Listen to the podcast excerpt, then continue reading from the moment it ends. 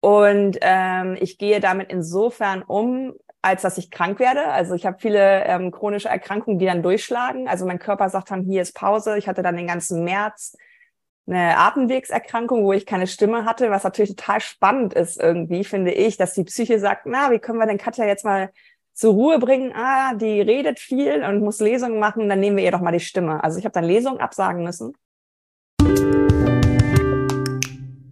Hi und herzlich willkommen zu Female Business, dem Nushu Podcast. Mein Name ist Melly Schütze und ich bin Gründerin von Nushu. Wir sind ein branchenübergreifendes Karrierenetzwerk für Frauen mit einem Ziel. Wir wollen mehr Weiblichkeit in die Wirtschaft bringen. Und Kraft meines Amtes habe ich das Privileg, immer wieder sehr, sehr spannende Persönlichkeiten hier in den Podcast einladen zu dürfen. Wöchentlich kommt eine neue Folge raus. Und heute gibt's ein Special für dich. Real Talk mit Katja Diel. Mit mit dem Gegenwind segeln. Und heute gibt es ein Special für dich. Real Talk mit Katja Diel. Mit dem Gegenwind segeln. Du hörst gleich einen Mitschnitt unseres Nushu Brackies, unserer sehr beliebten Frühstücksveranstaltung. Da kommen wir alle zusammen digital und haben meistens eine richtig spannende Persönlichkeit eingeladen. Manchmal schnacken wir aber auch einfach nur in großer Runde und vernetzen uns, tauschen uns aus zu Themen, die uns unter den Nägeln brennen.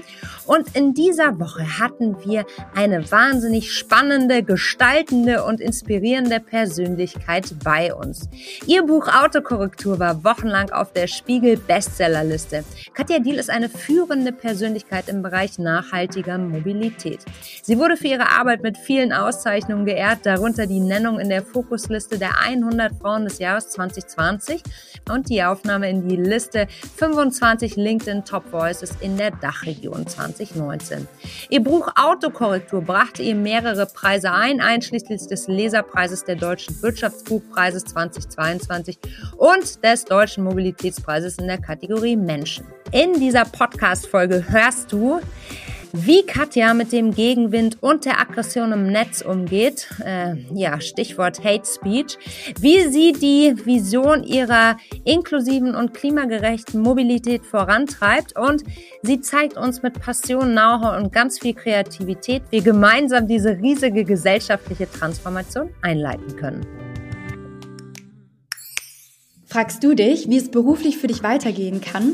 Du bist auf der Suche nach Sparingspartnerinnen, mit denen du dich über deine beruflichen Herausforderungen austauschen kannst? Dann solltest du dir auf jeden Fall Nushu anschauen. Nushu ist das größte branchen- und positionsunabhängige Frauennetzwerk in der Dachregion, wo du auf like-minded Frauen aus diversen Branchen und Positionen triffst und in den Austausch auf Augenhöhe gehen kannst, um neue Perspektiven und Ideen für deine berufliche Weiterentwicklung finden kannst. Um diesen Austausch zu ermöglichen, hast du als Member Zugang zu 160 Online- und In-Person In-Person-Veranstaltungen, wo du neue Impulse bekommst und in den direkten offenen Dialog mit anderen kommst. Diese Events variieren zwischen Panel Talks, Workshops, Lesungen, Speed-Netzwerken und vielen anderen Formaten zu unterschiedlichen Uhrzeiten und diversen Themen. Auch nach Veranstaltungen kannst du mit der App Nushu Connect mit den anderen Membern connected bleiben. Falls du deine Skills in Bereichen wie Leadership und Sichtbarkeit aufpeppen willst, dann kannst du dich auch für unsere Academy Journeys anmelden, wo du gezielt in kleinen Gruppen deine Skills ausbauen kannst. Mit Nushu hast du ein Circle of Trust wo der Gedanke von einem Miteinander im Mittelpunkt steht. Wir sind füreinander da, wollen lernen, wachsen, connecten und natürlich Spaß dabei haben. Denn indem wir zusammenkommen und uns gegenseitig empowern, können wir nicht nur unsere eigenen beruflichen Herausforderungen angehen, sondern machen auch die Wirtschaft weiblicher. Klingt spannend? Dann melde dich jetzt für unseren Newsletter an und erfahre mehr über Nushu. Den Link dazu findest du in den Show Notes. Guten Morgen, liebe Nuschus. Wie schön, dass wir heute in den Dienstag Jingle jongeln. Mein Name ist Melly aus der Nushu Crew. Für all diejenigen, die mich noch nicht gesehen oder gehört haben, schön, dass ihr dabei seid. Und wir starten heute mit einem wahnsinnig wichtigen, anspruchsvollen und auch herausfordernden Thema in den Tag. Real Talk mit Katja Diel, unsere Stargästin heute. Und ich freue mich persönlich sehr, dass sie da ist mit dem Gegenwind segeln. Das ist unser Thema. Da gehe ich gleich genauer drauf ein. Aber zuallererst möchte ich für die neuen Nushu Newbies einmal die Guidelines hier erklären. Dalia macht schon vor. Ihr habt den Chat unten.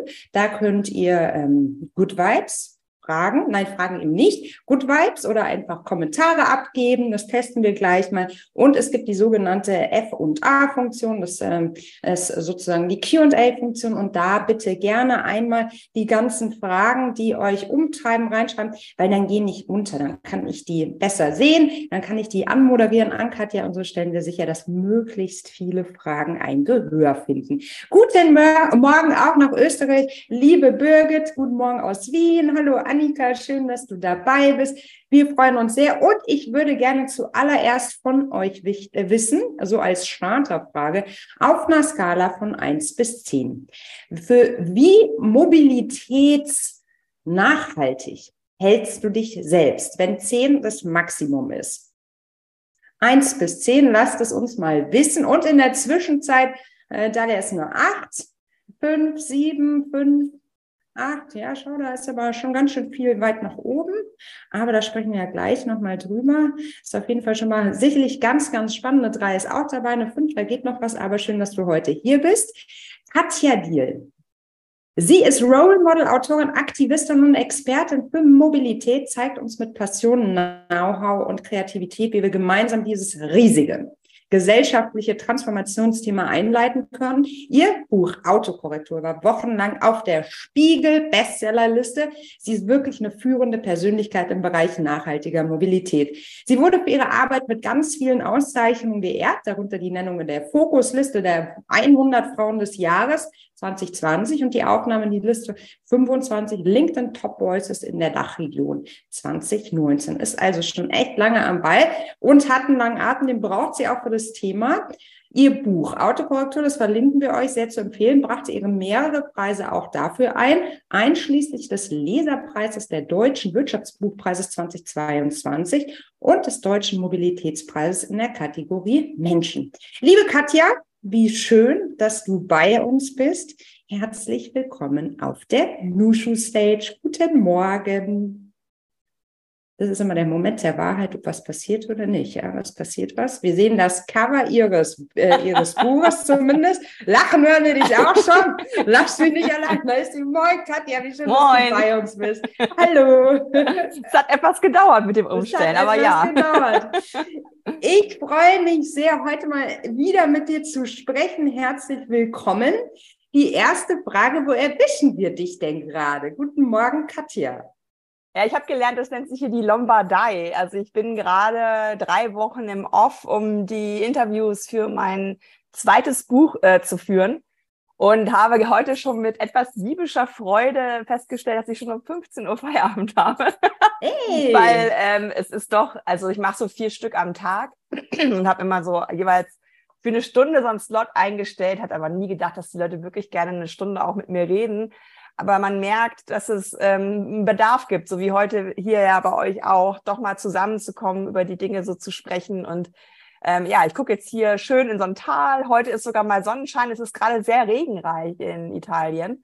Ähm, und ja, ich habe ein gutes Gefühl mit den Interviews, die ich so mache, von Wissenschaft zu Menschen, die Städte auch verändern, ähm, dass das zweite Buch nochmal so einen Kick hoffentlich gibt in die richtige Richtung.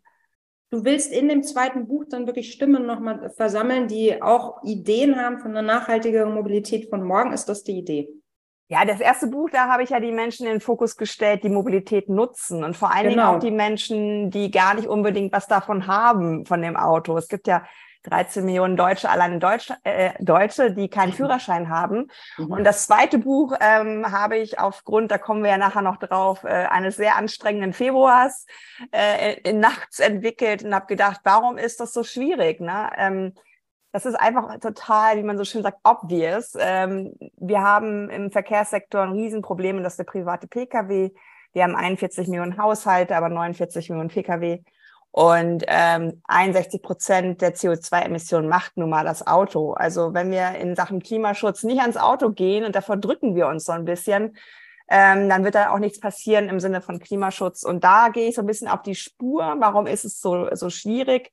Ich habe schon mit Transformationsforschenden, mit einer Gehirnforscherin, was ja, macht unser Gehirn, dass wir nichts mhm. Neues machen wollen.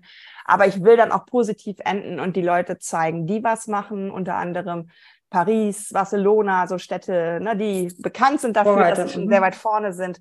Aber auch sowas wie Nordhorn, wo es einen Stadtbaurat gibt, der schon innerhalb von den letzten zehn Jahren 40 Prozent Anteil Radverkehr am sogenannten Model Split, also an allem, was sich bewegt, geschafft hat, was riesig ist. Ja, und am Ende stehen sogar so kleine Hinweise. Da gibt es zum Beispiel eine Familie mit drei Kindern, die auf dem Land ohne Auto lebt. Wie macht man das eigentlich? Was braucht es dafür? Sodass man auf politischer, kommunaler und privater Ebene vielleicht ein paar Ideen bekommt, was man verändern könnte. Sehr, sehr spannend. Wir warten drauf. Wann soll es denn soweit sein, Katja? Genau zwei Jahre nach Autokorrektur, also im Februar nächsten Jahres. Im Februar nächsten Jahres. Da hast du dir jetzt eine schöne Location ausgesucht. Ähm, äh, Dalia hat es ja einmal geteilt für all diejenigen, die äh, sagen, sie wollen vielleicht auch mal eine Workation machen. Die allererste Frage, bevor wir jetzt gleich tief einschalten, äh, einsteigen, weil diese Folge kommt ja auch als Podcast raus lautet natürlich, wie trinkst du deinen Kaffee? Hast du denn einen vor dir? Die Wege in Schlössern sollen ja bekanntlich etwas länger sein. Der Schlossgeist hat schon serviert. Du zeigst ihn uns in die Kamera. Ja, tatsächlich ähm, genieße ich Kaffee äh, mittlerweile sehr bewusst, weil es mhm. natürlich für den ökologischen Fußabdruck nicht das beste Produkt ist. Wenn ich zu Hause bin, male ich sogar äh, die Bohnen, die äh, mit einem Segelschiff nach Hamburg kommen, wo ich wohne. Ähm, also ohne Kaffee morgens gar keine Frage geht nicht. Und äh, meistens schwarz. Ähm, hier habe ich heute aber sogar mit Hafermilch und Zucker, weil ich irgendwie Bock auf was Süßes hatte. Ist so gut. Aber Hafermilch muss sein. Äh, da kann ich auch nur eine Podcast-Folge empfehlen, die in Kürze rauskommt. Da hatte ich Susanne da, Susanne Wege, die ist die Geschäftsführerin von Lavazza.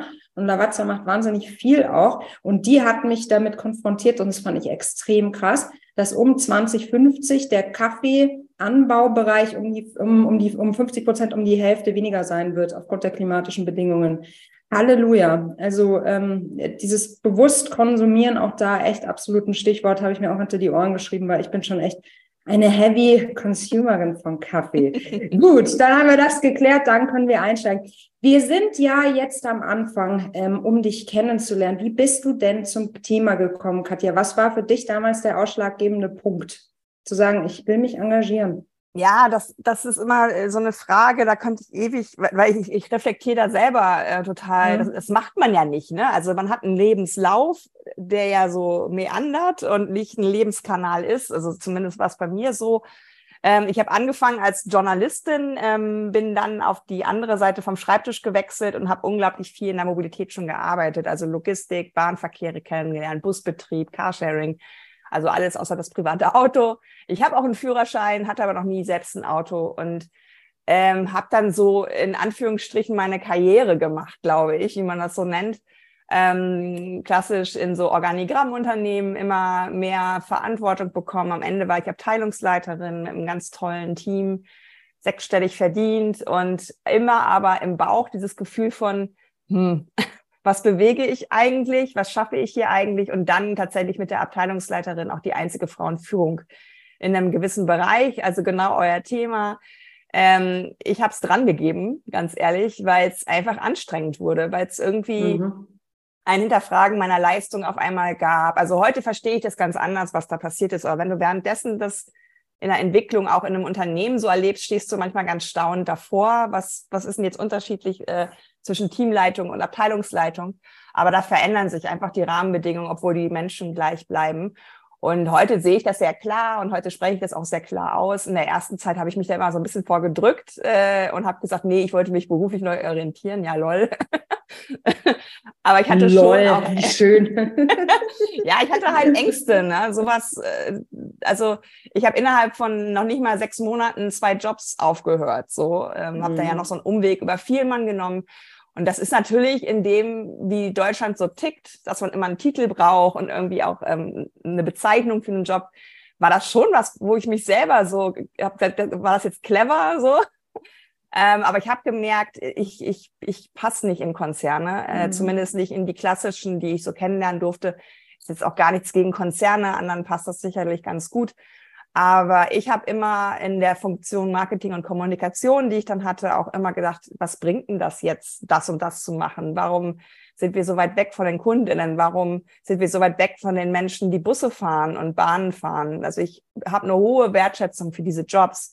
und habe nie verstanden, warum Menschen, die Autos bauen, zum Beispiel so ein höheres Renommee. Und da war ich immer, glaube ich, Pain in the Ass, weil immer Katja, die meldet sich und alle so, oh ja, jetzt kommt sie wieder mit ihren Warum-Fragen.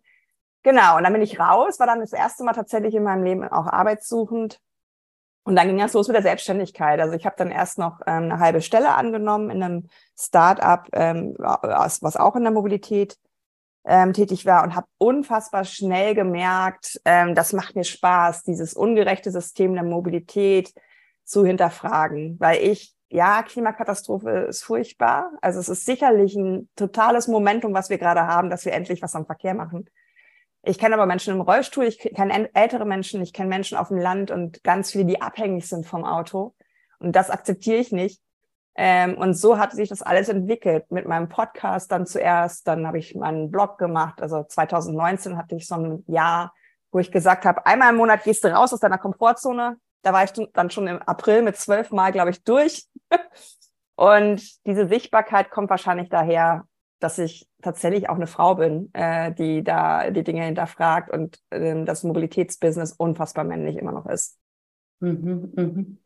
Ich kann das total gut nachvollziehen, was du sagst, auch diese Findungsphase und ähm, die Titelsucht auch, die wir so ein bisschen in Deutschland haben, weil du bist ja dann am Anfang echt so ein bisschen im kleinen freien Fall. Ne? Du hast so eine, so eine so schwammige Idee, in welche Richtung es gehen kann und du spürst ja schon, dass du brennst für ein Thema und du weißt aber noch nicht genau, wie du es umsetzen kannst. Du bist dann, du hast sozusagen die Zweifel hinter dir gelassen, hast gesagt, ich mache das, weil das Thema dich einfach so, so, so, so angetrieben hat, nehme ich an. Ne? Ja, du, du wirst von außen ja immer so gefragt. Also ja, innen ja. drin hast du so und, und willst dir selber ja auch Zeit geben. Also ich, ich, ich sage immer, ich würde am liebsten irgendwann in den Raum reinkommen und sagen, Katja, ich bin Katja und ich mache die Welt besser. Das würde mhm. genügen. Aber so, so ticken die Leute auch nicht. Und das merke ich auch, also meine Eltern dadurch, dass ich ähm, durch diese ganze Covid-Zeit auch viel bei ihnen war und die viel auch aus Versehen mal in Videocalls gestolpert sind und so die verstehen jetzt viel mehr, ähm, was ich mache. Am Anfang hatten die richtig Probleme. Ähm, vorher mhm. Abteilungsleiterin, das konnte man immer so erzählen, dann auch noch Vielmann, ein Begriff, den man, den man, ähm, den man kennt. Und dann, äh, ja, was macht Katja eigentlich? Ja, sowas mit Mobilität. Ne? Also ich merke das ja auch an, an, ist vielleicht auch noch ein spannendes Thema für die, die zuhören, an der Monetarisierung. Also das wird mhm. nicht äh, anerkannt. Das, was ich mache, das gilt als Aktivismus und da gibt man kein Geld, ähm, weil die ist ja intrinsisch motiviert. Aber ich bin halt in einem System von Kapitalismus, muss man eine Miete bezahlen und andere Dinge. Aber da gibt's ganz viele, die sagen, ja, wieso soll ich dir für deinen Podcast, den kann ich doch überall hören oder so, ne? Also das ist so ein Selbstverständnis und da haben wir im Vorgespräch auch so ein bisschen drüber gesprochen. Das ist für mich gerade der größte Struggle. Erstens, mental gesund zu bleiben, nicht zu viel zu machen, die eigenen Grenzen jeden Monat irgendwie neu absteckend. Weil ja, äh, du machst ja einfach irgendwann Schluss. Also du hast nicht das Gefühl, so jetzt ist diese Aufgabe beendet, ich mach mal Feierabend, sondern du siehst alles, was noch, noch da liegt. Da habe ich mit Raul Krauthausen, mit dem ich so mich auch jetzt angefreundet habe über die Jahre, äh, der im Rollstuhl sitzt und auch überall nur die Probleme sitzt, sieht. Und genauso sehe ich halt überall die Probleme. Ähm, ne? Also hier in dieses Schloss kommt niemand mit dem Rollstuhl. Mhm. Also das ist jetzt nicht böse von den Leuten, die es betreiben. Es ist halt einfach eine krasse Kopfsteinpflaster und hoch.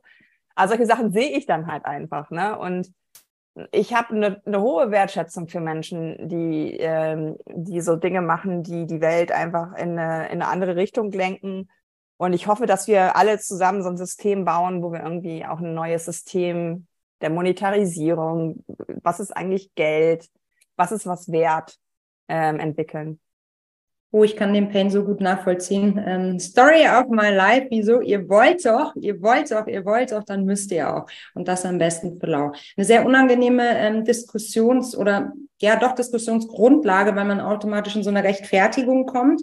Ähm, es geht darum, dass wir eigentlich Social Entrepreneurship ganz anders wertschätzen und dass das die Unternehmensform der Zukunft sein muss und nicht alle anderen, die machen dürfen, was sie wollen. Ähm, und da ist es in Ordnung, dass die Dinge dann was kosten. Ich würde ganz gerne noch mit dir über den Begriff der Aktivistin sprechen. Wie stehst du dazu? Ist das ein Begriff, mit dem du dich wohlfühlst oder nicht? Also Aktivistin, eigentlich sollten wir doch alle Aktivistinnen und Aktivisten sein, oder? Das ist natürlich etwas, wo du in Deutschland auch immer eine gewisse Gruppen, Gruppe an Menschen hast, die dich dadurch mhm. herabwürdigen. Also Aktivistin setzen manche entgegen der Expertin. So. Und ähm, der neueste Hot Take ist, ähm, meine Arbeit abzuwerten, in dem Sinne, was will diese Literaturwissenschaftlerin uns über Mobilität erzählen? Das war im Jahr 2000. Da habe ich dieses Studium mhm. abgeschlossen. Seitdem habe ich mich aber 23 Jahre entwickelt. Bin ich stehen geblieben. Was andere vielleicht machen, die mir das vorwerfen. Und da bin ich immer wieder in ganz vielen Dingen von meiner Arbeit. Und das ist ja auch, also ich habe ja jetzt eine Life-Balance, ne? Also es ist nicht mehr Work-Life-Balance, sondern Life-Balance. Und da bin ich immer wieder so im Kampf und dann bin ich wieder zufrieden damit und dann wieder im Kampf. Ich habe von Leuten, die meine Arbeit wertschätzen, angenommen, dass sie das positiv finden, den Begriff, weil äh, AktivistInnen ähm, aktivieren, so lesen sie das. Ähm, und ich glaube, genau wie du, ähm, wir müssen raus aus das, was leider auch die Verkehrspolitik in Deutschland gerade auszeichnet, verwalten. Also wir brauchen viel mehr Aktivistinnen auch in, in, in Jobs, die Macht haben, in Politik, die Macht hat, weil wir einfach eine Aufgabe haben, für die Zukunft zu sorgen. Und da, ähm, ja, ich sehe es an so Frauen wie Claudia Kempfer zum Beispiel auch, die eine hochkarätige Wissenschaftlerin ist und vor ein paar Wochen so komplett durch alle Gazetten gezerrt wurde mit so, ein, mit so einer Shitshow, wo sie auch als Aktivistin gezeichnet wurde, weil sie, und das ist, glaube ich, der Vorwurf, der da so drin steht, ähm, verständlich kommuniziert als Wissenschaftlerin. Also nicht aus so einem Elfenbeinturm heraus, äh, äh, so hier, wir sind die Schlauen, wir geben euch diese Ergebnisse, sondern sie versucht, das zu vermitteln, was sie erforscht. Und das wird von einigen schon wieder als Aktivismus missgelesen, weil sie nahbar ist, weil sie, was dann ja auch ein Vorwurf war, Selfies macht. Äh, und das ist was, wo ich so merke, okay, wenn die, die, die, die, die äh, als Aktivistin geflamed werden, dann bin ich das auch. Jetzt hast du ja nicht nur diesen Blick dafür entwickelt über die Jahre, wo überall Problemstellungen sind, was ja grundsätzlich extrem anstrengend ist, weil es schwer ist, also jetzt nur aus meiner Erfahrung gesprochen, positiv zu bleiben. Es ist einfach schwer zu sehen, ah, zu sagen, oh, die Welt ist wunderbar, wenn du überall nur Baustellen siehst. So, das ist ja das eine. Das treibt dich dann auch noch intrinsisch jeden Tag an und du brennst dafür. Jetzt hast du ja aber auf der anderen Seite eben, wie du es gerade auch schon anklingen lassen, als Aktivistin und durchaus Expertin für Mobilität ja auch wirklich mit so krassen Dingen wie Hasskommentaren, aber auch Morddrohungen zu tun. Wie gehst du damit um? Kann man damit überhaupt umgehen, Katja? Ja, das hatte ich im Februar ja täglich. Seitdem, und das ist das, was die Leute mir ähm, erlauben, die bei mir ab fünf Euro den Steady Newsletter äh, abonnieren, habe ich eine Person, äh, die meine Mails komplett macht. Also ich krieg's nicht mehr mit. Es war halt so der finale äh, Punkt, wo ich gesagt habe, okay, weil wenn du sowas kriegst, du liest es. Also die, die Mail kommt rein, du klickst und du kannst nicht aufhören, obwohl du weißt, das tut dir nicht gut, das tut dir nicht gut. Du liest es trotzdem. Und das ist auf jeden Fall etwas, was, ja, was einfach notwendig wurde, dass ich mir, ich nenne das immer mein Sonnensystem von Leuten, denen ich halt Geld gebe dafür, dass sie, dass sie mich beschützen, äh, in dem Sinne, dass sie meinen Social Media Account bei Insta machen, dass, dass äh, die Mails nachgeguckt ähm, werden, gefiltert werden. Und ähm, ich glaube schon, dass ich leider manche Sachen gar nicht mehr schockierend finde, weil ich täglich ähm, damit auseinandergesetzt werde, auseinandergesetzt bin. Ähm, LinkedIn wird auch jetzt gerade zu so einer Shitshow, obwohl das mit Klarnamen ist und Arbeitgeber und äh, das ist halt was, was auch ja für mich wichtig ist zu sagen, das ist eben nicht Social Media, es ist das Leben. Also ich kriege Postkarten, ich kriege Pizza geliefert, ich, obwohl ich meine Adresse nirgendwo mehr habe, aber bestimmte Leute haben sich die halt abgespeichert. Und ähm, ich gehe damit insofern um, als dass ich krank werde. Also ich habe viele ähm, chronische Erkrankungen, die dann durchschlagen. Also mein Körper sagt dann, hier ist Pause. Ich hatte dann den ganzen März eine Atemwegserkrankung, wo ich keine Stimme hatte, was natürlich total spannend ist irgendwie, finde ich, dass die Psyche sagt, na, wie können wir denn Katja jetzt mal zur Ruhe bringen? Ah, die redet viel und muss Lesungen machen, dann nehmen wir ihr doch mal die Stimme. Also ich habe dann Lesungen absagen müssen und es ging und ging nicht weg, dass ich auch mal zum Hausarzt bin und habe gesagt, irgendwie, und er meinte, naja, also von dem, was Sie gerade schildern, ist das normal. Es ist, ja, genau. Äh, und ja, ich habe, glaube ich, den, den zweigestreckte Mittelfinger bin ich wieder raus, indem ich diese Buchidee ja da entwickelt habe und immer noch da bin. Ich mache mir aber, und das ist auch wieder typisch Katja, Sorgen um Leute, die nicht so stabil sind. Also viele haben ja auch geschrieben, ey, wenn ich sowas, was du erlebst, einmal erleben würde, ich würde überhaupt nichts mehr machen äh, in Social Media. Viele haben sich auch zurückgezogen. Viele Frauen haben sich auch gemeldet oder auch mehrfach Marginalisierte, die gesagt haben, also cool, dass du das so kannst. Ich kann, kann das nicht. Ich bin da, ich bin da raus. Und ich kann das auch total verstehen. Das zeigt aber auch, wie demokratiefeindlich das ist. Und ich gehe damit mittlerweile sehr offen um, weil sich auch ein paar Leute immer so ein bisschen belustigen, haha, was wo Morddrogen sind. Dann habe ich mal so ein paar Screenshots geteilt und dann war es ein bisschen still. So nach dem Motto, oh, ist wohl doch äh, äh, nicht so cool. Und ich äh, fordere immer wieder zwischendurch mal auf, geht rein, vor allen Dingen an die Männer. Geht rein, wenn ihr solche Kommentare seht. Äh, und das machen auch immer mehr, aber immer noch viel zu wenige weil das stimmt leider so ein bisschen. Schweigen ist irgendwie auch die Missdeutung von Zustimmung. Ne? Wenn diese, diese, diese Menschen da sich so breit machen mit, mit Sexismus und anderen Sachen und da keine Gegenrede gehalten wird, dann, und das kann ja ich als Opfer nicht machen. Das, das passt irgendwie nicht, äh, weil dann immer, das, das eskaliert dann ja auch. Aber wenn dann ein Typ reinkommt und sagt, hey Klaus, was ist denn los? Die Katja hat auch da ganz äh, pragmatisch was geschrieben und dann ist meistens Ende weil die so merken, wow, warum sagt der Typ das jetzt zu mir? Ne? Also da einfach so ein bisschen gucken, was kann ich tun? Oder schreibe ich so einer Person, die gerade angegriffen wird, auch einfach eine Direct Message? So, hey, ich, ich will da mich jetzt nicht einmischen, aber ich bin da. Ne? Also einfach die Leute, das ist so mein Umgang damit, die Leute sozusagen empowern, dass die ihren Weg damit finden, weil ich weiß, dass viele, die mitlesen, voll mitleiden ähm, und denen tut es auch gut, wenn andere Gegenrede halten. Also Hass einfach stehen zu lassen, ist, glaube ich, meiner Meinung nach falsch, obwohl es ja immer wieder heißt, don't feed the trolls. Aber ich glaube, wir unterschätzen, wie viele Leute einfach nur konsumieren. Und sowas dann äh, unerwart äh, unerwidert zu lassen, ist meiner Meinung nach falsch, aber es darf nicht von mir kommen. Das habe ich gelernt. Katja, ich möchte, möchte, äh, möchte mich ganz doll bedanken an dieser Stelle für dein Engagement, weil ich weiß nicht, ob ich das ähm, so durchstehen würde. Und ich finde, das ist, ich will nicht sagen stark, weil stark, das ist, ja, das ist vielleicht der falsche Begriff, aber ich finde es bemerkenswert. Ich finde es bewundernswert und bemerkenswert, dass du dich so für uns, für unsere Zukunft einsetzt. Und ähm, also ich bin da. Das möchte ich an dieser Stelle einmal sagen. Ich glaube, hier sind auch jede Menge Ladies in der Leitung, die auch da sind. Und vielleicht ist das auch nochmal ein kleiner Appell an uns alle, uns immer wieder aus der Komfortzone zu wagen und füreinander einzustehen, weil ich glaube, das ist so, so, so wichtig. Warum? Aber warum regt dieses Thema Mobilität alle so auf, Katja? Es ist doch nur von A nach B kommen, müsste man meinen. Ja, das ist immer, das ist immer so der Running Gag, finde ich. Ähm, Katja ist ideologisch und total emotional und die hasst Autos und, und ich immer so, hä? Guck mal in den Spiegel, Bro. Mhm. also das ist halt für mich total interessant. Und da gehe ich ja jetzt auch mit dem Buch mal näher. Das ist nicht Mobilität. Also wir nennen das so, aber es geht natürlich ums Auto. Und das Auto hat so viele Funktionen neben von A nach B kommen.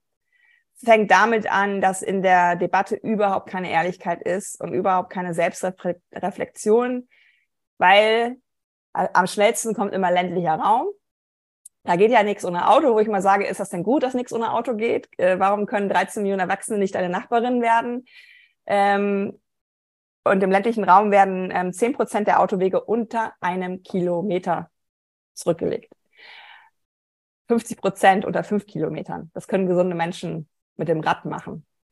Also ich, ich erkenne immer wieder an, und das, damit bin ich immer zwischen Baum und Borke, dass wir natürlich dieses Land autoabhängig gemacht haben, weil wir eine unfassbare Verwicklung von Politik, Industrie, Lobby in dem Bereich haben, Fossillobby, Autolobby.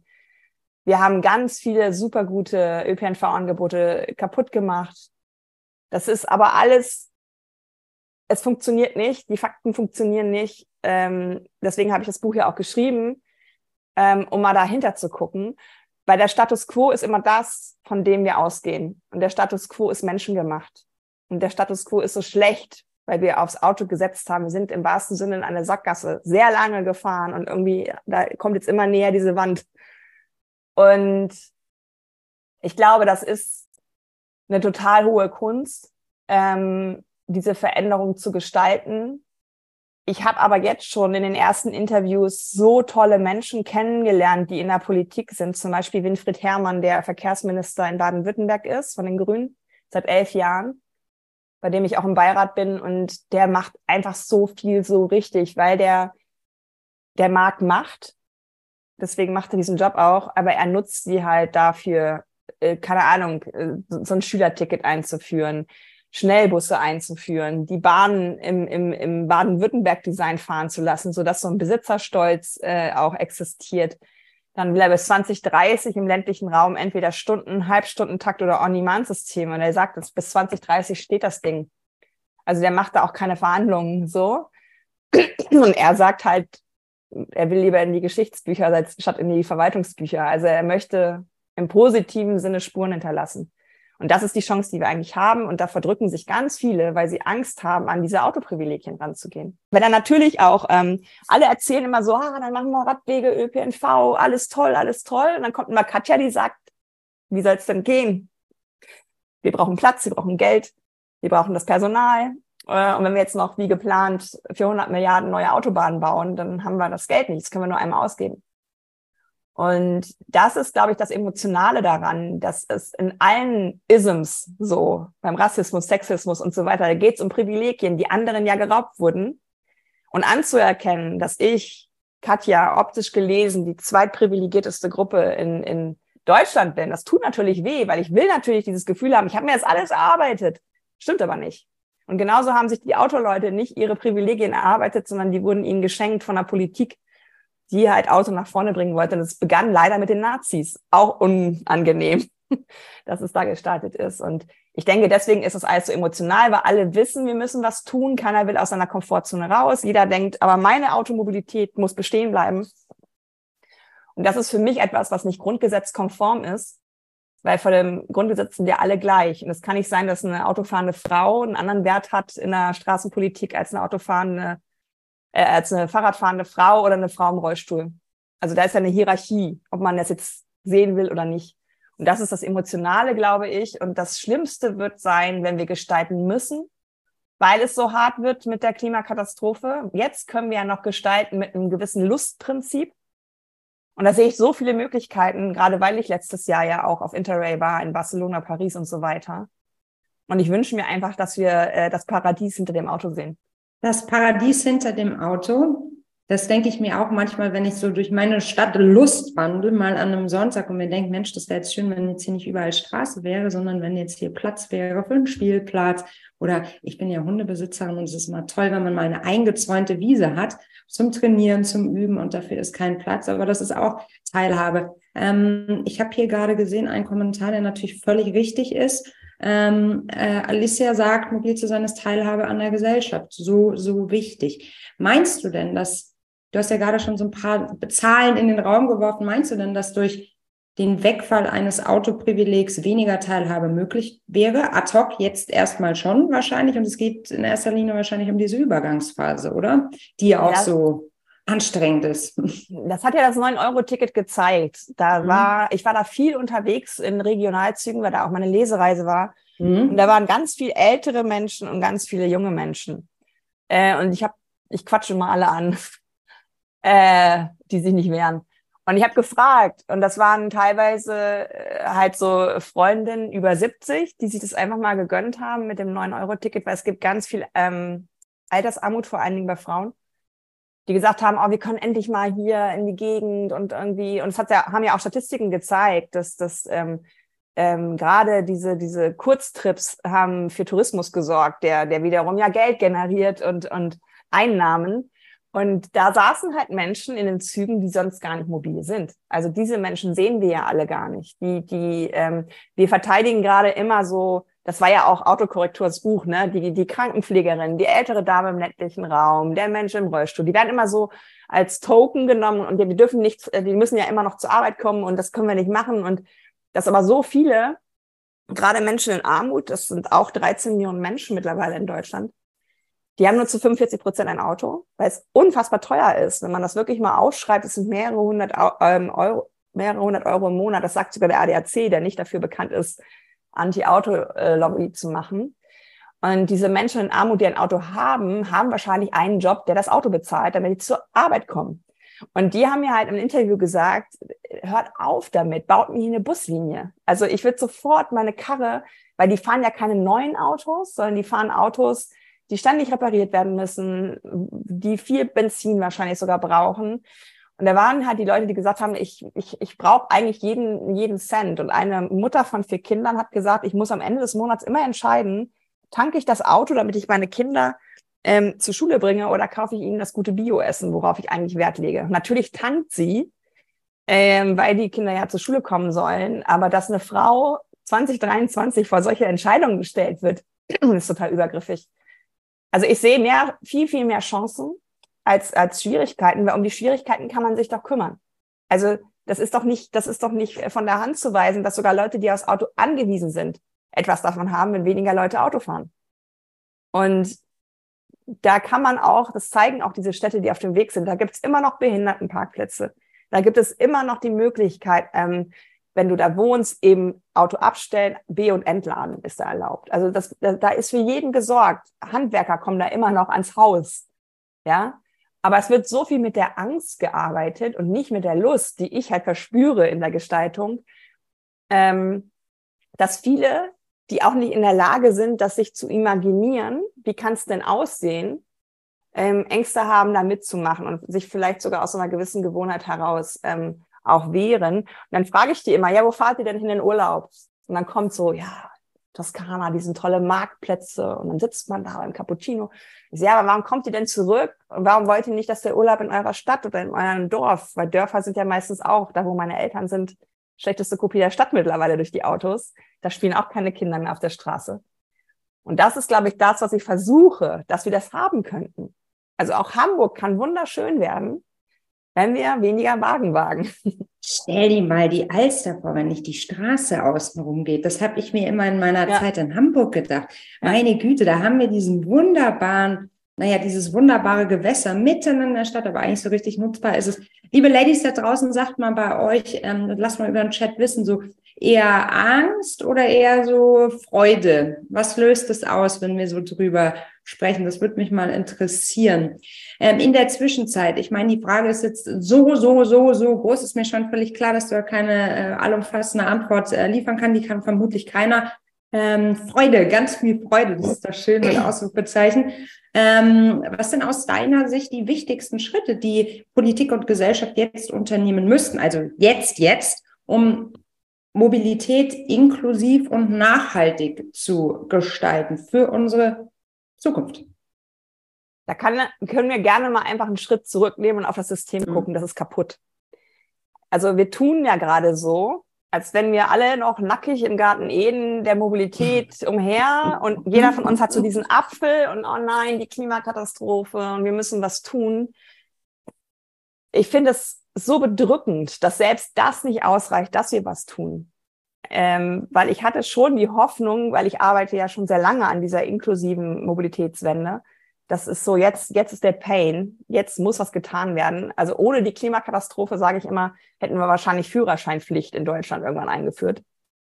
Also wir haben ein Riesenproblem, weil Autoverkehr ist auch Versiegelung, Autoverkehr erhitzt Städte, der Stress einer Stadt kommt vor allen Dingen vom Auto, weil du musst es natürlich mögen, mit vielen Leuten auf engen Raum zusammenzuleben, aber die Enge, die Gefährlichkeit, der Lärm, die schlechte Luft, das ist das Auto. Und das müsste man erstmal überhaupt anerkennen. Das ist ja noch nicht mal der Fall. Also es werden ja gerade die äh, komischsten Einhorngeschichten von der FDP erzählt, wo ich auch nur noch den Kopf schütteln kann die Städte, die ich besucht habe, die haben eins gemacht, die haben den Menschen wieder im Fokus. Also wir behandeln ja manchmal Autos so, als wenn die die Menschen sind. Dabei ist in dem Moment, wo ein Auto abgestellt wird, das wie ein Schrank. Also es hat einfach in dem Sinne keine Funktion. Und diese Vermenschlichung von dem Auto ähm, ist auch schon ähm, wissenschaftlich auf mehrere Weisen betrachtet worden. Und das kennt, glaube ich, jede von uns. Wenn man mit Menschen manchmal mitfährt im Auto, dann eskalieren die auf einmal auf, auf eine Art und Weise, wo du denkst, so habe ich dich noch nie erlebt. Was ist denn, kommt jetzt gerade ein Italiener. Ja auch Studien zu, ne? Da gibt es ja auch Studien zu, wie Menschen beim Autofahren ausrasten. Das ist echt krass. Mega krass. Und du bist ja wirklich, ey, jetzt nimmt er mir meinen Parkplatz weg. Hä, das ist öffentlicher Raum. Ja, also das, das ist nicht deins. Oder, oder auch dieses, ich stehe da hinten. das ist dein Auto. Also Stimmt. daran merkt man ja schon Stimmt. diese Verflechtung zwischen Ego und, und Auto. Ne? Das ist so ganz komisch. Die Städte, in denen ich war, haben gesagt, die Städte wurden mal für Menschen gebaut vor dem Auto. Das ist das Glück in Europa, was wir haben. Das ist ein riesen Geschenk, weil manche amerikanischen Städte, die mit dem Auto entstanden sind, das wird unfassbar schwierig werden, da äh, wieder diesen, diesen, diesen Rückbesinnung auf das menschliche Maß zu bekommen. Ähm, die Städte machen Tempo reduzieren, 30 kmh und weniger. Und da bist du als Fahrradfahrende Person, auf einmal siehst du die Menschen in den Autos wieder. Du kannst dich angucken, du kannst dich verständigen, du rauscht nicht aneinander vorbei dann setzen diese, diese Städte und, und Regionen ähm, die Schwachen nach vorne. Kinder, Menschen mit Behinderung, ähm, ältere Menschen, sie verlängern Ampelphasen, sie machen autofreie Gebiete, sie machen Aufenthaltsbereiche, sie setzen öffentliche Klos, am besten non-gender, ähm, sie machen Bänke, sie machen Begrünung, also dass du einfach vor der Tür eine Aufenthaltsqualität hast, die du eigentlich brauchst als Mensch weil die größte Fuß Fußläufigkeit haben äh, Menschen in der Kindheit und im Alter. Zwischendurch sitzen wir im Auto. Und eigentlich ist es ja sehr gesund, sich zu bewegen und proaktiv zu bewegen und nicht sich bewegen lassen. Und ich habe festgestellt, in dem Moment, wo du zum Beispiel auch ähm, eigene Infrastruktur hast, dass du einen abgepollerten Radweg hast, dass du nicht mit den Schultern an den Ohren Fahrrad fährst, sondern richtig das genießt und in Paris immer an diesem Autostau vorbei. Es war schon so ein bisschen erhaben, das Gefühl. Also die machen einfach ähm, das Autofahren nicht unmöglich, aber unbequemer. Sodass du, wenn du unbedingt meinst, in einer Stadt wie Paris mit einer riesengeilen Metro und, und jetzt auch entstehenden Radwegesystem immer noch Auto fahren zu müssen, dann musst du halt Umwege in Kauf nehmen. Genauso in Barcelona, wo die Superblocks, das ist ja äh, da wollen die über 500 von machen, wo du nicht durchfahren darfst, sondern drumherum. Das sind Superblocks. Also Superblocks sind sozusagen ähm, Regionen in der Stadt. Genau, du, wenn du auf, auf Barcelona guckst, ist ja wie so ein Schachbrett. Mhm. Und dann nimmt man drei mal drei und dann sagt man, da ähm, dürfen keine Autos mehr durchfahren, da dürfen mhm. AnwohnerInnen hinfahren und B- und entladen, dürfen da aber auch nicht parken, Lieferdienste, Behindertenparkplätze, alles, ähm, alles gut. Und wenn du da durchfährst als radfahrende Person, merkst du, es ist kühler.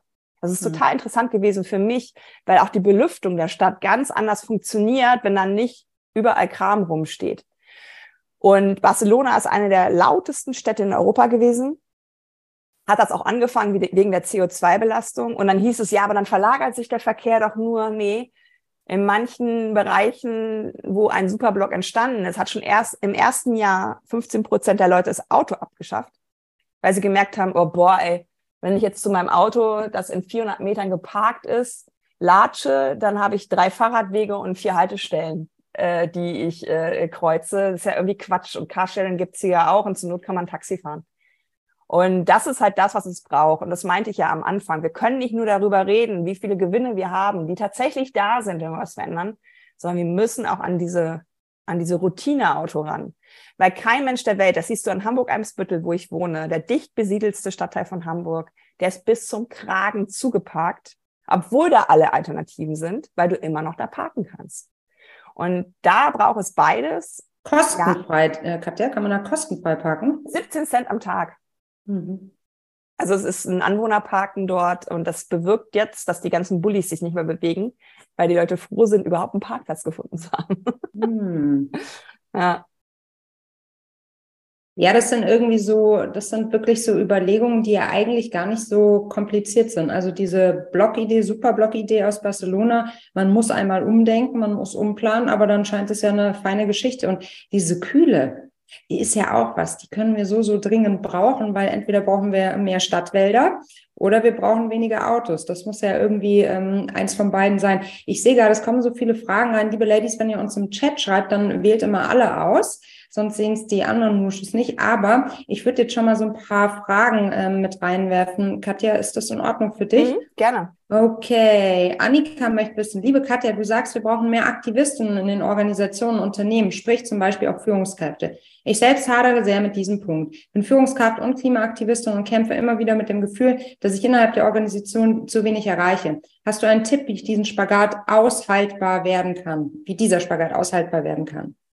Also ich würde da immer ähnlich, was wir heute ja auch tun, ähm, auf die Vernetzung hinweisen. Also ich glaube, in deinem Unternehmen gibt es viele, die genauso fühlen ähm, und vielleicht mal einfach sich auf die, auf die Suche begeben ähm, und ja, sich auch nicht zerreißen lassen. Also es ist auch kein Geheimnis, dass ich jetzt nicht jeden Tag mit einem, ja, geil, ein neuer Tag, äh, sondern eher so, oh, okay, ich stehe auf. Weil es natürlich total, also absurd ist, auch diese Gegenwehr. Aber wenn wir uns mal daran zurückerinnern, wie die Suffragetten unterwegs waren, die für uns das Frauenwahlrecht ähm, erstritten haben, die haben das teilweise ja gar nicht mehr erlebt. Also ich habe mir, ich weiß gar nicht, ob er noch online ist, der Zweiteiler bei Arte, habe mir den jetzt dreimal gegeben über die Suffragetten. Es ist der Hammer, was die erleiden mussten. Und ich glaube, so hart wie es ist, irgendwie sind wir gerade auch Suffragetten. Ähm, ich finde immer wichtig zu reflektieren, welche Privilegien habe ich, die ich für andere nutzen kann ähm, weil viele Menschen, die in Konzernen in Führungspositionen sind, haben Privilegien, ähm, die sie manchmal ungenutzt lassen. Also allein, dass du in deiner Organisation sowas tust, ist schon mal super. Das machen die wenigsten. Ähm, ich glaube aber ganz wichtig ist wirklich für die mentale Gesundheit, sich ähm, Verbündete zu suchen, zu gucken, wer ist dann noch unterwegs. Es können ja auch völlig unterschiedliche Dinge sein. Der eine macht vielleicht beim Radentscheid mit, der nächste ist irgendwie bei der Critical Mass, bei so kleinen Fahrraddemos für Kinder, wo die einfach fahren können. Und vielleicht macht ihr mal als Unternehmensgruppe der Veränder in, bei einer Critical Mass mit bei euch, äh, bei so einer äh, Raddemo.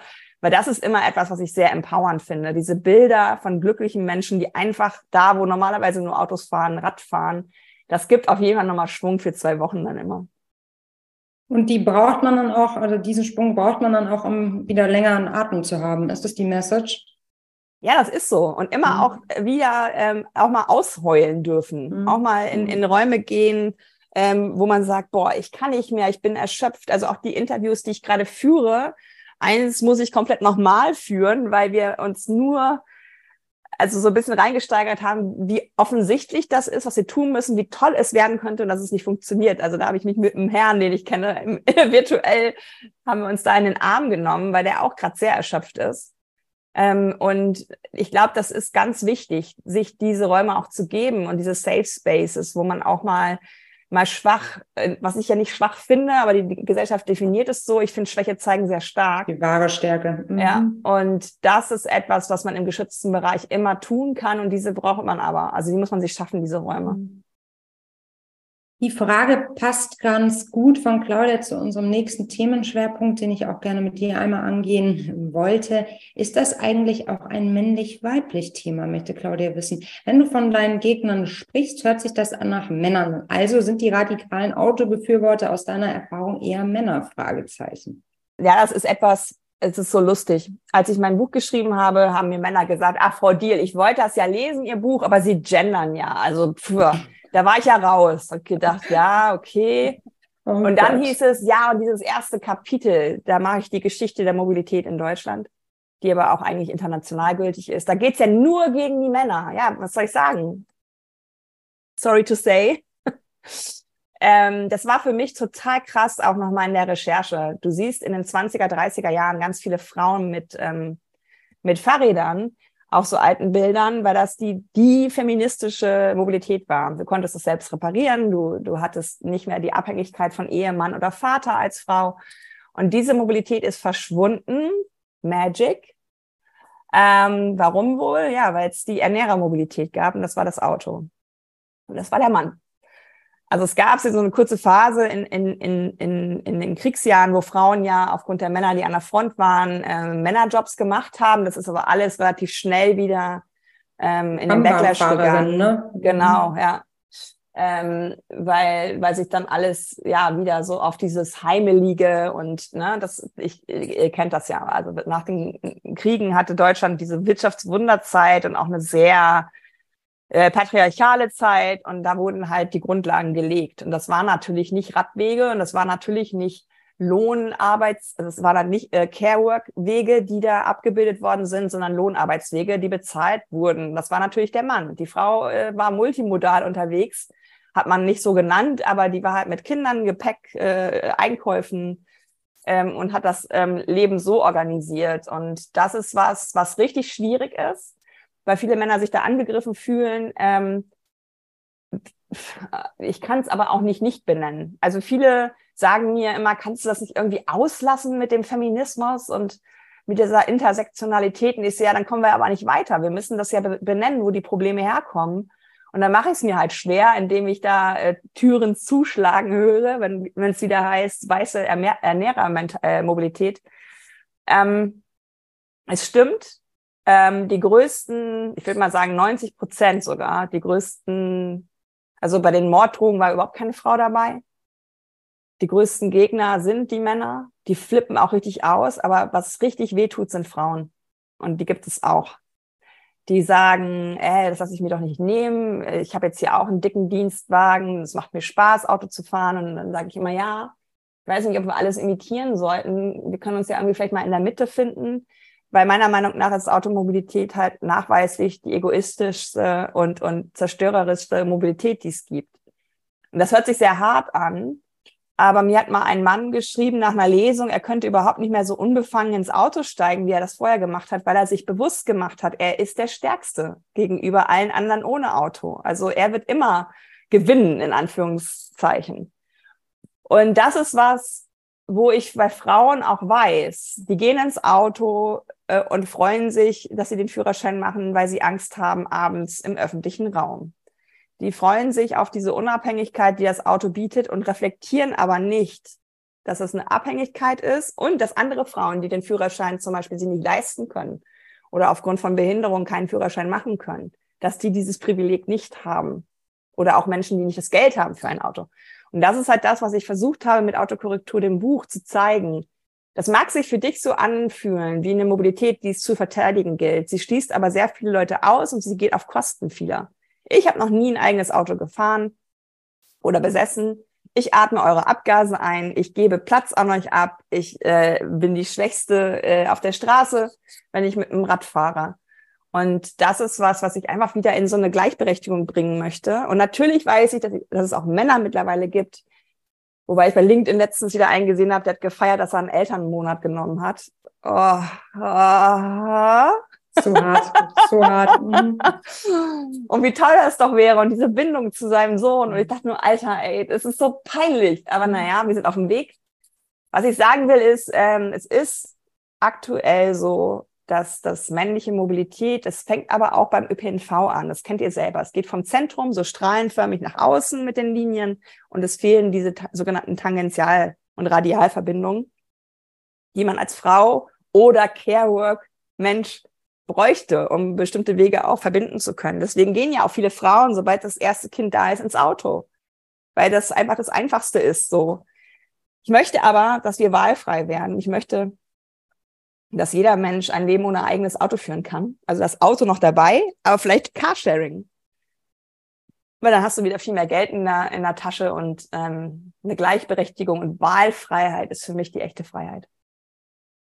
Ja, ich hänge an deinen Lippen. Ich möchte aber auch zwei schöne Beispiele hier einmal nennen. Sarah erzählt, ich habe knapp 20 Jahre lang durchgehend ein Auto gehabt und frage mich mittlerweile, wieso ich mir all den Stress zugemutet habe. Gleichzeitig hat es monatelange Diskussionen mit mir selbst und meinem Umfeld gebracht, bis ich es verkauft habe.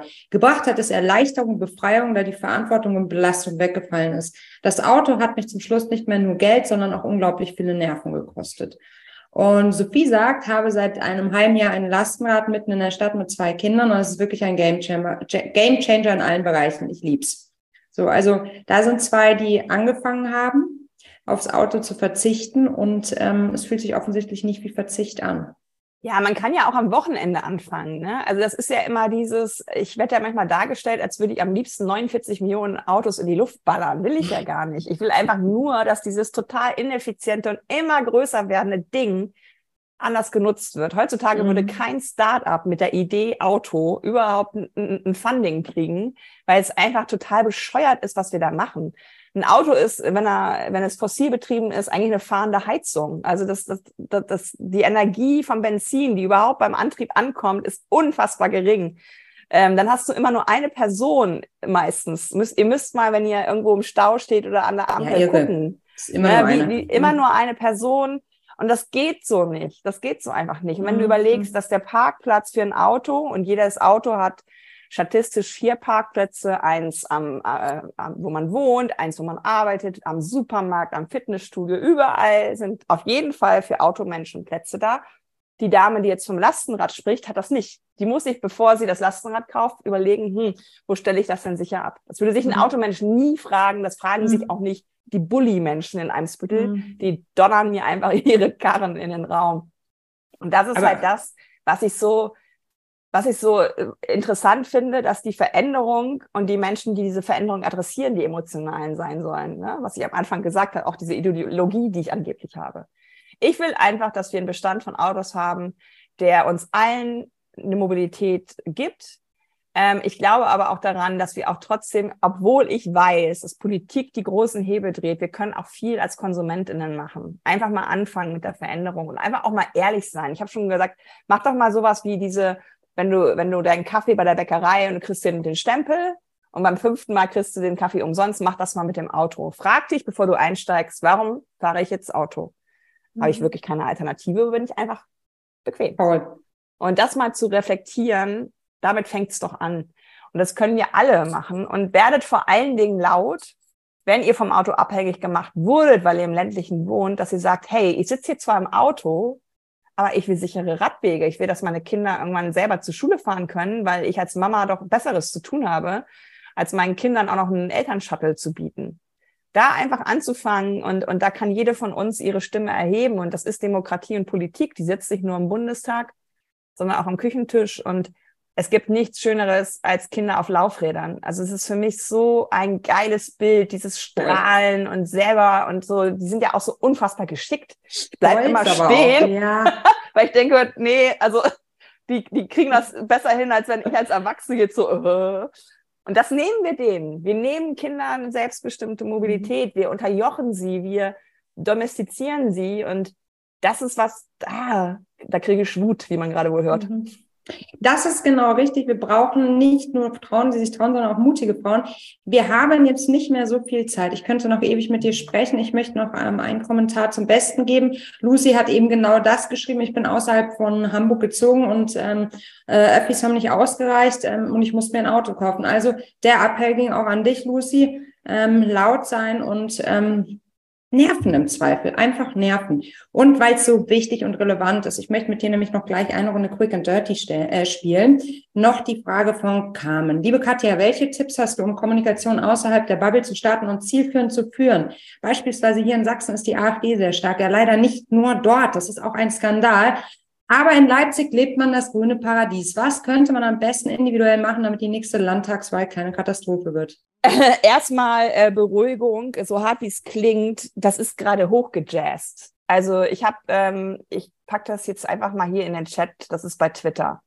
Das ist jemand, der Wahlforschung betreibt und der nimmt das auseinander. Das ist gerade echt hochgejazzt. So hart wie es klingt, das war immer mal so mit der AfD. Das sind so, so, also es ist jetzt nichts Außergewöhnliches. Ähm, ähm, das ist an uns auch wiederum, erstmal überhaupt wählen zu gehen, weil 45 Prozent äh, und mehr der Menschen gehen ja noch nicht mal zur Wahl. Das ist immer noch die größte Partei, was ich nicht verstehe. Wahrscheinlich weil kommen die nicht hin, Katja. genau, es gibt keine Autobahn zur Wahlurne. Genau. Also ich würde, ich würde einfach gucken, welche Skills habe ich und was geht mir total einfach von der Hand. Ich komme ja aus der Kommunikation, ich versuche mit Kommunikation die Dinge zu verändern, weil ich mich da jetzt nicht quäle. Guckt einfach, was kann ich. Ich habe immer so das Bild, wenn du Steuerberaterin bist, guck mal, welche Vereine könnten deine Hilfe benötigen. Wenn du gut Grafiken machen kannst, wenn du gut im Coaching bist, wenn du keine Ahnung, welche Skills es gibt, einmal mal gucken, äh, dass du das Menschen zur Verfügung stellst, die das machen. Also Menschen, ich habe gestern mich mit meinen äh, Steady-Abonnentinnen getroffen, das mache ich so einmal im Quartal, virtuell, Freitag auch wieder. Die haben gesagt, ganz ehrlich, Katja, ich schaff das gerade nicht. Und deswegen gebe ich dir das Geld, dass du es für mich machst. Und so könnt ihr denken. Ihr könnt spenden, wenn ihr jetzt zum Beispiel Geld übrig habt. Wenn ihr jetzt gerade in einer harten Familienphase mit drei kleinen Kindern seid und Job, ich verstehe das sofort, dass er nicht auch noch dafür die Kappa ist. Aber wenn ihr das Geld übrig habt, dann vielleicht aus dem ADAC austreten. Es ist nämlich mittlerweile die größte Kirche in Deutschland, also ähm, mehr als alle Kirchen haben die Mitglieder. Einfach zu gucken, wo fließen meine Gelder ab? Ähm, kann ich vielleicht irgendwas, vielleicht auch kündigen, was nicht so Sinn macht und einer anderen Person geben, die was für mich macht. Das ist so einfach. Also stresst euch da nicht, wenn ihr das gerade nicht in euren Alltag reinbekommt. Ähm, und was ich auch empfehlen kann, sind tatsächlich so günstige Sachen wie ADFC ähm, und VCD. Das ist einmal für Rad und einmal für allgemeinere Mobilität. Die machen auch Newsletter und Angebote und Webinare. Da gibt's auch äh, Schwerpunkte auf Kindermobilität. Sich da einfach ein bisschen aufschlauen. Und ich glaube, durch meine Newsletter, das spiegeln mir auch die Leute, kriegen sie auch so ein paar Argumentationen gegen diese typischen, also ich, ich teile gerade immer das Bullshit-Bingo der Verkehrswende, ähm, wo man halt Gegenrede halten kann darum geht's ja auch so ein bisschen, ne? dass man die Fakten kennt und wenn da einer wieder im Betrieb irgendeinen Scheiß erzählt, zu sagen, nee, mein Lieber, das stimmt so nicht, so und so. Also das ist ganz kleinschrittig möglich und wichtig ist nur, irgendwas zu tun. Nichts tun, äh, äh, geht ja. nicht mehr. So, Katja, wir haben jetzt noch drei Minuten. Quick and Dirty geht so. Ich stelle dir eine Frage und du antwortest idealerweise in einem Satz. Kriegen wir das hin in drei Minuten? Das kriegen wir hin. Gut, was war der Moment, der für dich dein bislang größtes Erfolgserlebnis war? Also ähm, für mich war das der Moment, wo, es ist jetzt sehr persönlich, wo meine Eltern gesagt haben, ähm, sie verstehen, was ich mache und sie sind stolz auf mich. Was liest du gerade? Oh Gott, jetzt fragst du aber was. Ich habe hier eine Kiste stehen. Aktuell lese ich Vertrauen, die unsichtbare Macht von Martin Hartmann. Zu empfehlen? Zu empfehlen. Was ist dein persönlicher Kraftort? Tatsächlich meine Eltern, weil die mir das, glaube ich, mitgegeben haben. Ähm, meine Mama hat äh, im ländlichen Raum in ganz früher Zeit eine AIDS-Hilfe eröffnet und jeder, der ländlichen Raum und AIDS-Hilfe und das damals nicht alle behandelt worden sind, kennt, ähm, das ist mein Kraftort so. Diese beiden. Was ist der beste Career Advice, der dir jemals gegeben wurde? Oh, ich bin ja nicht so Career mehr, ne? Naja. Also ähm, äh, mess deinen Erfolg nicht an anderen, sondern an dem guten Gefühl, was du im Bauch hast. Wer hat dich in deiner Karriere bisher am meisten unterstützt? Ich habe ein virtuelles Netzwerk von Menschen, die das tun, die gar nicht unbedingt ähm, privat so nahe sind, die sich aber sehr gut ähm, ergänzen mit meinen privaten nahe Menschen. Ich glaube, die Kombi aus mhm. beiden ist es, weil mein, also privat versteht nicht jeder, was ich mache. Welche Situation in deiner Karriere würdest du heute ganz anders angehen als damals? Ich würde so, so viel früher aus dieser toxischen Konzernkarriere aussteigen. Was war dein größtes Learning in den letzten zwei Jahren? Dass ich tatsächlich anscheinend innerlich ganz schön viel Kraft habe, vielleicht sogar ein Kraftwerk, dass ich ähm, überhaupt keine Probleme mehr habe, aus der Komfortzone zu gehen. Und der Februar hat endlich auch geschafft, dass ich nochmal angstfreier geworden bin. Das hätte ich nicht gedacht. Die Frage erübrigt sich, aber ich stelle dir trotzdem, was, wenn du eine Sache auf der Welt ändern könntest, welche wäre das? Dass wir uns als Menschen wieder mehr begegnen und nicht in Autos steigen, um es zu vermeiden. Wie ist deine Definition von Feminismus und bist du Feministin? Ich bin definitiv Feministin. Mein Anspruch ist definitiv intersektional. Es reicht nicht, 50 Prozent weiße Cis-Frauen an die Tische zu bringen, sondern da sollte sich die Gesellschaft spiegeln. Und das versuche ich auch in der Mobilität zu erreichen. Danach kann nichts mehr kommen, liebe Katja. Wunderbar, wunderbar. Punktlandung 39. Ich bin jetzt energetisch voll aufgeladen und ich war heute Morgen irgendwie, ich fühlte mich leicht betrunken. Kennt ihr das, wenn man so aufschwacht in der Früh und sich denkt, äh, alles ist irgendwie so nebelig und wankelt. Jetzt bin ich voll am Start und weiß wieder, warum die Dinge so wichtig sind. Jeder hat sein eigenes Thema, das voranzutreiben. Und ich danke dir aus vollem Herzen für deine Energie, dafür, dass du dein Leben diesem Thema widmest und die Zukunft nachhaltiger machst. Vielen, vielen Dank, Katja. Danke für die Einladung. Danke dir. Auf ganz bald. Vielen Dank, ihr lieben Nuschus da draußen. Habt einen guten Tag und let's fight für unsere Themen. Tschüss. Vielen Dank, dass du mir auch in dieser Woche wieder dein Ohr geschenkt hast. Stay tuned, wir haben so viel für dich in petto. Es wird kein langweiliger Sommer, so viel sei schon mal verraten. Jetzt aber viel Spaß beim Nachdenken über diese ja wirklich spannenden Worte, inspirierenden Worte und für mich auch sehr persönlichen Worte, die Katja mit uns geteilt hat. Wir hören uns in der kommenden Woche wieder. Bis dahin, mach es gut. Tschüss.